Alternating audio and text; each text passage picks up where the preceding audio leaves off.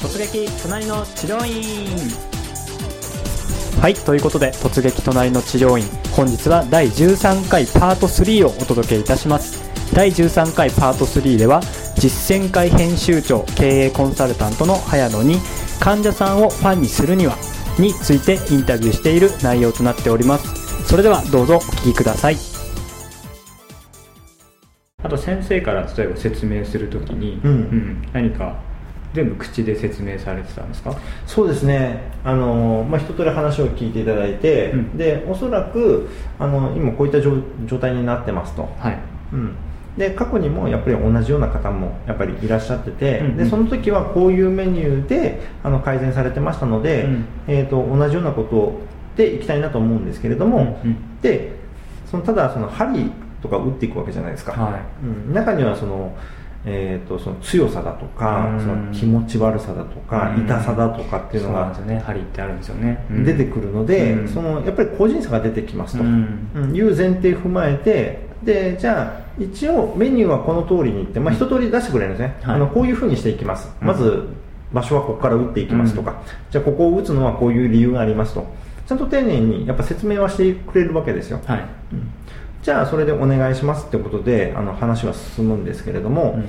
何かその図を使ったりだとか、はイラストを使ったりとか、うん。写真を使ったりとか、うんうん。じゃあ、まあ、よくありますけど施術前施術後みたいなそういったものは特にはなかったですね。なかったね。治療的なものは。あればいいなとは思いましたけど。もうカウンセリングもしは二重丸だけど、うん。そういったことに関してはそうですね。もったいないというか、うんうん、もっと良くするんだったらそれを入れてもらった方がうん。分かりやすかったかなって感じはしますね、うん。なるほどなるほど、うん。ただまあ説明っていうのはすごく響いたような感じで信頼感っていうのはすごくまあその時に。ですね、はい。だからその不不満はなかったですよね、うん。なるほどなるほど施術自体はどうですか？効果としては。そうですね、まあ、めちゃめちゃ効いたかっていうと、そんな感じもしないですけど。そうですね。そうですね。あのやってもらった後で、うん。じゃあ施術前が自分どうだったかなと思うんですよ。ああそうです、ね、あれ施術前ってどんな感じだったかなっていう確認うんでしょうかね、うん。どれぐらい軽くなりましたとか、うん。今重さどれぐらいですかとか、うん。うんそういったのがちょっとなかったので、うん。終わった後、えーどうですかって言われても、うん あれ前どうだっけみたいな。そうですね。あー、まあ、そういった意味でもやっぱビフォーアフターっていうのは結構まあちょっと重要ですね欲しいですね。うん、そうですよね。結局、まあ、施術して効果あったかどうかっていうのは、うん。その患者さんのもう体の感覚で決まる部分もありますしね。ですね、うん。であとは、まあ、すぐではないのかもしれないですけど、はい。まあ、翌日に、うん。ねその軽くなったって方もいらっしゃるのでみたいな、うん。うん。うん。まあ、そういうフォローはされてましたけどね、うん。うん。なるほどなるほど、まあ、全部して、えー時間にして1時間ぐらいですか？えっとね、一応最初は1時間って言われましたけど、はい。えっとおその問診からお会計までを考えると大体70分から80分ぐらい、うん。まあ、1時間超えてましたね。なるほどなるほど。はい。うん。わかりました。そしたらまあざっくりなんですけど、はい。まあ、本日のまあまとめに入っていきたいと思うんですけども、うん。はいまずこの治療院さんの良、はい。まかったポイントというか。そうですね、はい。良かった点はですねまずその分かりやすさに特化してるなと思ったんですね、はいはい、えー、とまず立地もそうですし、はい。えー、と料金もうん。全部で3つか4つしかないんですよ、うんうんだから選ぶ方も楽なんですよね、針コースと整体ですか？針コース整体コース、はい。うん。でその針整体の組み合わせがありますね。コース、うん。あとフルコースみたいな感感じですよね、まあ、金額にしてはまあ大体5250円から、まあ、1そうですね。万500円なので、選びやすいは選びやすいですよね、うん。うん。であとはその患者さんへの目配りとか気配りとかですね、ほうほうほうほう、うん。具体的にどういったところですか？あのこの人素晴らしいなと思ったのは、はい。あの僕が持ってるものに注目してたんですよ。ものですか？はい、はで僕行く時にですね、はい。あの手に携帯と、うん。あの僕推理小説大好きなのではあ。推理小説持ったまま行ったんですね。はいはいはいはい。で、まあ、それを置くわけじゃないですか、うん。で僕が読んでるものがその推理小説だって、まうん。あ多分分かってなかったと思うんですけど、うん。うん。あの本何ですか？って興味を示すわけですよね。で僕は興味があるから読んでるわけですよね、はうん。ででこの先生はその日常会話をどうやって引っ張り出そうかなっっていうところを、まあ、意識したかどうかは分かりませんけれども、うん。うん。僕が持ってるものをあれなんですか？あ本よく読まれるんですか？ってうん。どういうジャンルですか？って。で僕はあの推理小説大好きで、まあ、はい推理小説読むんですよ。うん。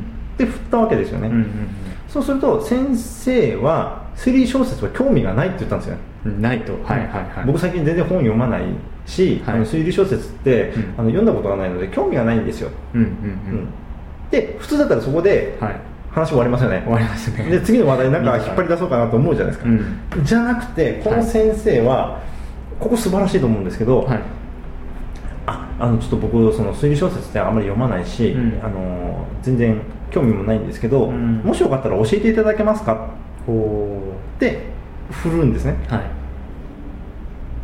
でこっちは興味があるから持ってるわけじゃないですか、うん。そしたらこっちはこの興味あることを喋りたいわけですよね、うん たくさん喋りたいわけですよそうですね。で先生は多分興味なくてうん。話も、えーほぼほぼ聞いてなかったとは思いますけど、はい。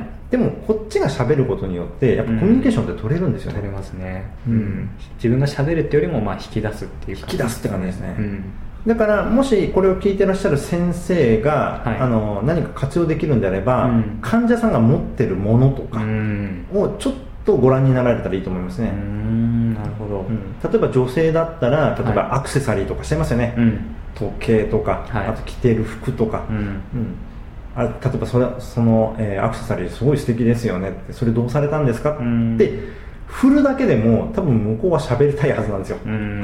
そうですね。言いたいですよね。言いたいと思いますね、で自分が興味なくても相手が喋ってくれることによって、うん。あ受け入れてくれてるんだなっていうところが多分出ると思うので、うん。ちょっと患者さんが持ってるものとかに注目してみると、うん。会話の切り口が出てくるんじゃないかなと思いましたね、うんなるほど。うん。花さんもいろんなとこ見てますね。ああ気にしてますね。そうですね。ううん。んどっから拾ってくるかなと思ってましたけど確かに。なるほど。そうですね、まあ、そんないろんなとこまあ見てる早野さんから見て、まあ、ここもうちょっとこうすればよかったかなとか、うん。うん。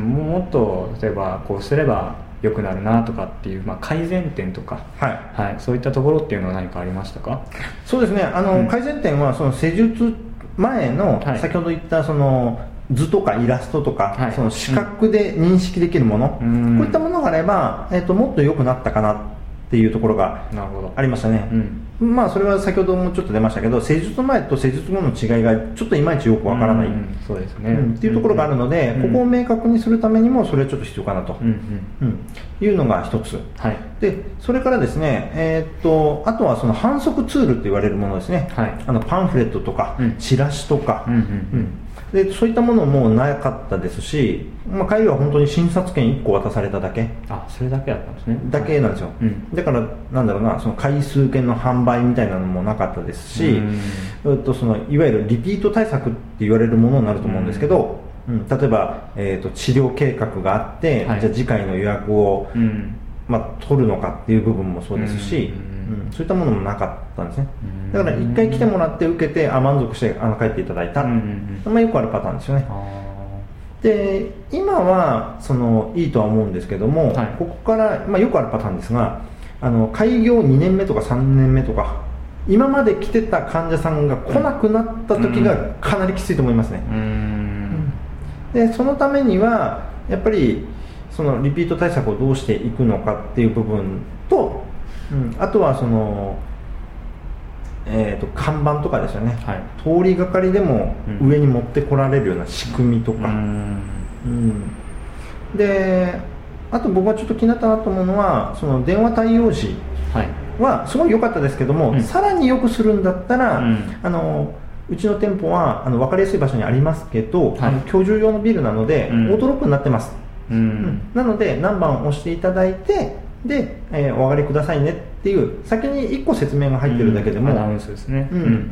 変わったと思いますね、うんうんうんだから施術者としてその人としてというか、まあうん。コミュニケーションすごい取りやすいし、うん。話しやすいし、うんまた行きたいなとは思いますけれども、はい。もっとよくするんだったらその治療院が売り上げを上げるためのうん。仕組みですよね、なるほど専門的な。うん。仕組みのところがもうちょっと作り込まないと、うん。新規が来なくなった時はうん。結構危ないなって感じはしますね、うん。経営的にですけど。なるほどなるほど。うん。うん。そんな感じですね、うん。